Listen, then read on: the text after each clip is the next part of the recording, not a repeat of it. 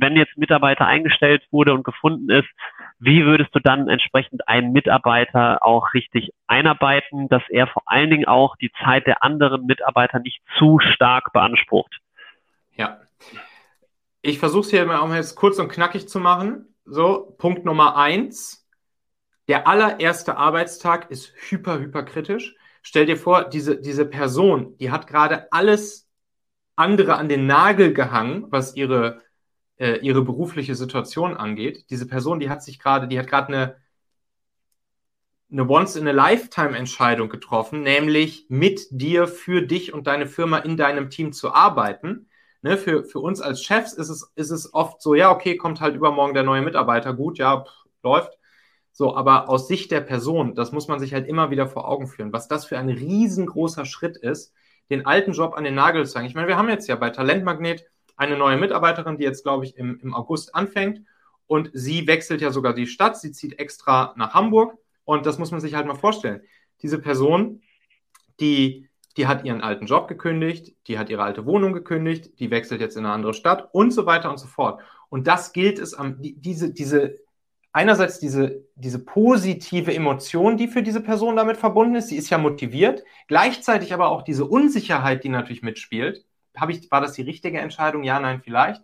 Das gilt es am allerersten Tag abzufangen und mit einer richtig geilen Experience am ersten Tag aufzufangen und der Person von Tag eins. Wir wissen alle, unser Bauchgefühl trügt uns in der Regel nicht und, und wir wollen, dass, die, dass, dass eine Person ab Tag eins ein geiles Bauchgefühl bei uns hat, dass sie ab Tag eins weiß, yo, die Entscheidung, die war richtig, dass ich hier hingewechselt bin. So.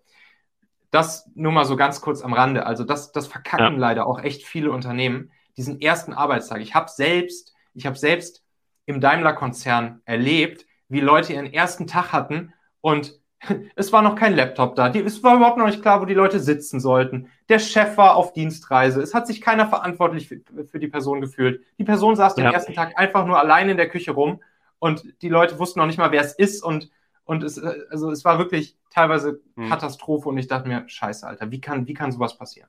So, ja. aber dann jetzt nochmal, dann nochmal wirklich konkreter jetzt auf deine Frage, wie kriegt man es hin, die Leute richtig geil einzuarbeiten, ohne unendlich hohe Ressourcen von einzelnen anderen Personen damit aufwenden zu müssen, indem man das Ganze automatisiert, systematisiert und damit skalierbar macht.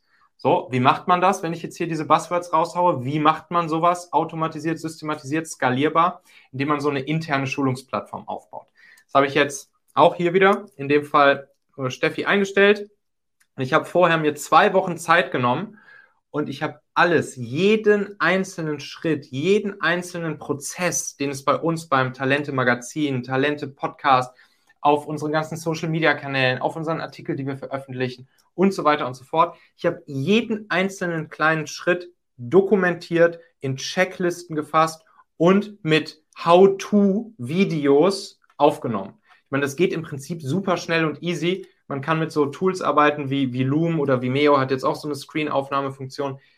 Und damit kann man dann eine, eine interne Schulungsplattform, im Prinzip eine Art internes Online-Training bauen, ja. ähm, was, was die Leute dann einfach in ihren ersten Tagen und Wochen äh, durchgehen können, wo sie alles haargenau erklärt bekommen. Und auch wichtig, das ist ja ein eigenes internes Produkt, dass man dieses Produkt halt auch weiterentwickelt. Das heißt, wenn dann Fragen von den Leuten kommen, Feedback von den Leuten kommt, dass man diese Fragen und Feedback auch dort wieder mit einarbeitet das Produkt damit immer weiter verbessert und für die nächsten Leute, die auf dieser oder einer ähnlichen Position anfangen, dass dieses Ding dann immer up-to-date ist und die Leute auch hier wieder einfach nur dieses interne Online-Training machen müssen und sich so perfekt selbst onboarden können und perfekt die fachlichen Dinge sich beibringen können. Und das Geile ist ja auch, Leute können es immer wieder nachschlagen.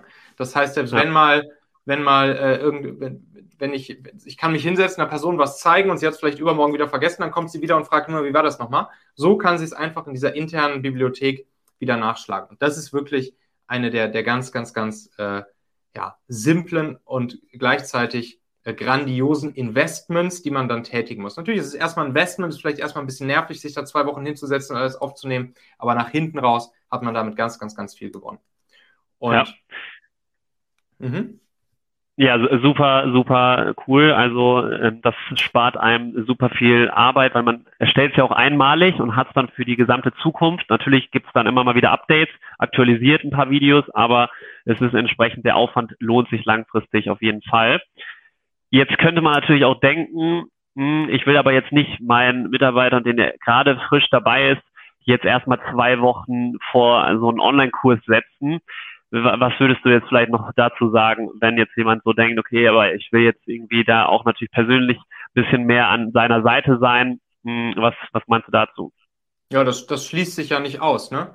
Also, das heißt ja nicht, das ist natürlich auch unsere Aufgabe und da müssen wir natürlich auch die, die emotionalen Fühler für haben und, und, und unsere, unsere Fühler ausstrecken. Natürlich. Da gibt es zum Beispiel eine ganz coole Story von so einem englischen Unternehmer, der hat das mal erzählt, dass der mit, den, mit seinen neuen Leuten, geht er jeden Tag, ich glaube so die ersten drei Monate oder sowas, geht er jeden Tag bei jedem einzelnen neuen Mitarbeiter persönlich an deren, an deren Tisch vorbei und nimmt eine Teebestellung auf. Er geht, also, er, geht, er geht also jeden Tag einmal zu der Person und macht da wirklich so den Kellner. So, so, was für einen Tee darf ich dir, darf ich dir heute kochen? So, und dann gibt er, eine, gibt er eine Teebestellung auf geht ja. kurz weg, bringt den Tee und natürlich kommen die dann auch jeden Tag ins Gespräch und quatschen darüber, okay, wie ist es, was für Herausforderungen hast du, was waren coole Erlebnisse, wo gab es vielleicht noch Blocker und so weiter und so fort. Und so hat er gesagt, durch, durch diese tägliche Teebestellung für die ersten Wochen oder Monate mit seinen neuen Leuten hat er halt genau das, dass er eben auch ja, die, die menschliche, emotionale Brücke baut und nicht nur den Leuten einfach sagt, hier zieh dir jetzt hier mal das Online-Training rein, schau, ich bin nochmal weg.de.